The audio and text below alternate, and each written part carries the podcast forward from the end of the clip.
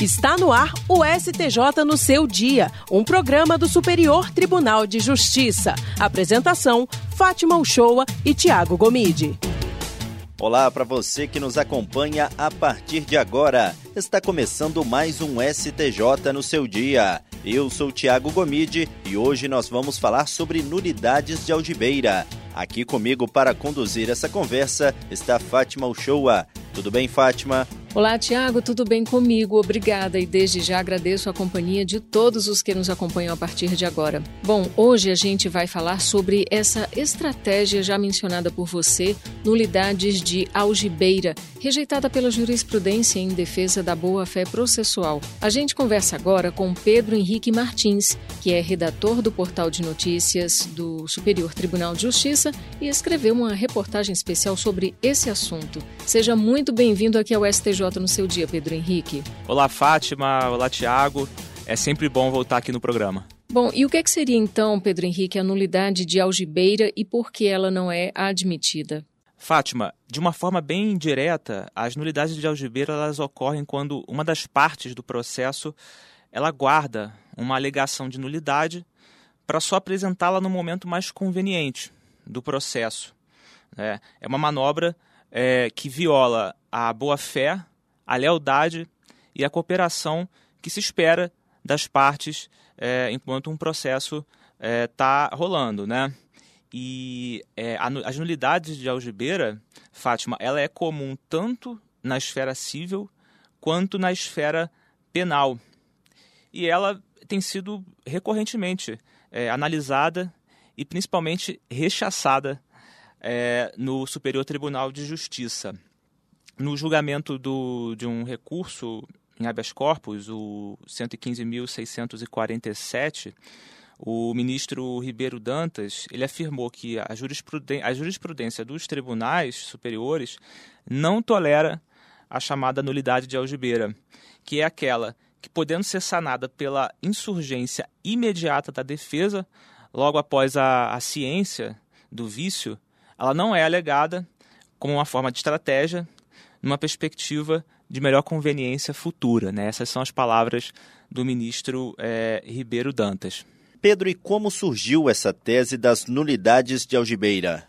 Então, Tiago, a, a história é, é, bem interessante, né? Primeiro porque o nome é bastante lúdico, né? Se a gente for parar para pensar. É, ela é conhecida como a tese da, das nulidades de algibeira ou nulidades de bolso. Bolso é um termo mais comum que a gente conhece, que é justamente né, é, aquela parte ali da calça que fica é, escondida, né? E a pessoa ela vai e tira ali um, um, argumento processual, no caso, que fica guardado ali no bolso ou na algibeira.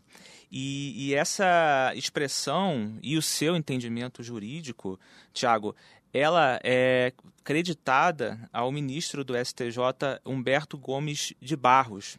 É, ele utilizou essa expressão pela primeira vez no dia 14 de agosto de 2000, 2007, quando ele atuava na terceira turma e foi relator é, de um recurso especial que é considerado um recurso paradigmático, porque foi a partir é, desse recurso que essa expressão é, passou a ser utilizada pelo judiciário brasileiro. Né? É até interessante a gente dar esse número aqui, Tiago, porque é um, é, um, é um processo muito conhecido, que foi o recurso especial 756 885. É, a discussão, Tiago, nesse processo, é, tratava de intimações que foram feitas em nome de um advogado que recebeu poderes para representar a parte ré por meio de subestabelecimento, quando ele ainda era estagiário, né, o que poderia é, gerar a, nulidade ainda sob a ótica do CPC de 73. A parte ela cumpriu todas as intimações recebidas, à exceção de uma, que tratava de perícia contrária a seus interesses. Né? Aí, sem manifestar qualquer oposição naquele momento e nos atos seguintes, ela só alegou essa nulidade muito tempo depois, em embargo de declaração contra a sentença na fase de liquidação. Olha isso, Tiago. Quer dizer, olha como é que o processo avançou. E aí, para o ministro Humberto Gomes de Barros, a parte visivelmente guardou a alegação de nulidade para usá-la só no momento mais conveniente. E mesmo assim, é, ela não demonstrou o prejuízo é, ao exercício da ampla defesa. É, ainda que o, o, vício de intimação é, seja o mais comum quando se fala sobre as nulidades de algibeira, é, os órgãos julgadores do STJ, ao longo dos últimos anos, já identificaram essa manobra processual em diversas outras circunstâncias. E agora vamos falar sobre alguns casos analisados pelo Superior Tribunal de Justiça com base nessa tese, Pedro Henrique. Em um deles, um banco tentou anular citação com base em argumento não manifestado antes. Eu queria que você contasse os detalhes desse julgado e qual o entendimento adotado pelos ministros. É, é isso mesmo, Fátima. É, no julgamento de um recurso especial em 2020, a quarta turma, por maioria de votos, ela entendeu que um banco se valeu da nulidade de algibeira para é, rediscutir a validade de, é, de sua citação é, na medida cautelar de exibição de documentos que foi ajuizada por uma outra empresa, no caso, uma empresa do ramo industrial. Ainda no início desse processo, o banco pediu a declaração de nulidade da citação exclusivamente pelo fato é, de ela ter recebido, de ela ter sido recebida por funcionários sem poderes para representar a, a instituição financeira. Aí essa discussão chegou no STJ, que declarou a validade do ato, né? É, e aí depois o, o, os autos desse processo retornaram para a primeira instância é, e o banco, em embargos de declaração, voltou a questionar uma possível nulidade de citação.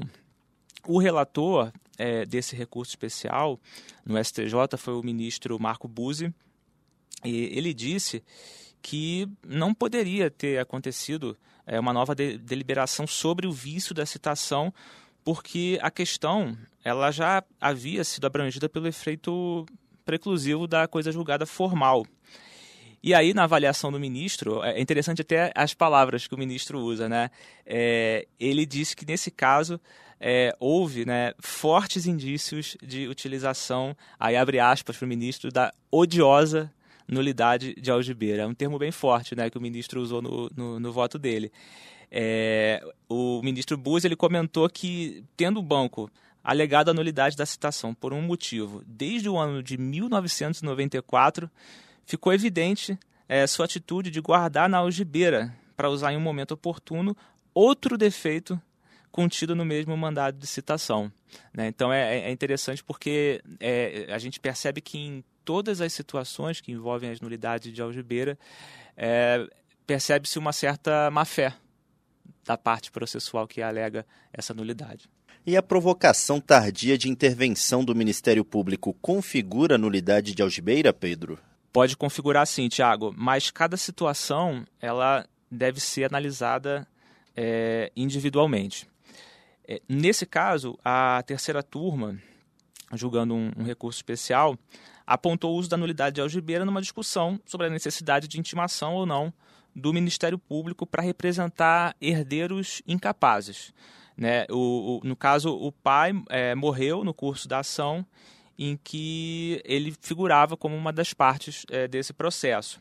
Na origem, o pai ele ajuizou a, uma ação de adjudicação compulsória, mas os pedidos foram considerados improcedentes. Aí só mais tarde, em recurso especial dos filhos, alegou-se que a intervenção do Ministério Público deveria ter ocorrido não apenas no inventário, mas também na ação de adjudicação compulsória. É, aí, por conta disso, todos os atos praticados desde a comunicação do falecimento seriam nulos. Né? Isso a parte argumentou. Né? A relatora desse caso é, foi a ministra Nancy Andrighi.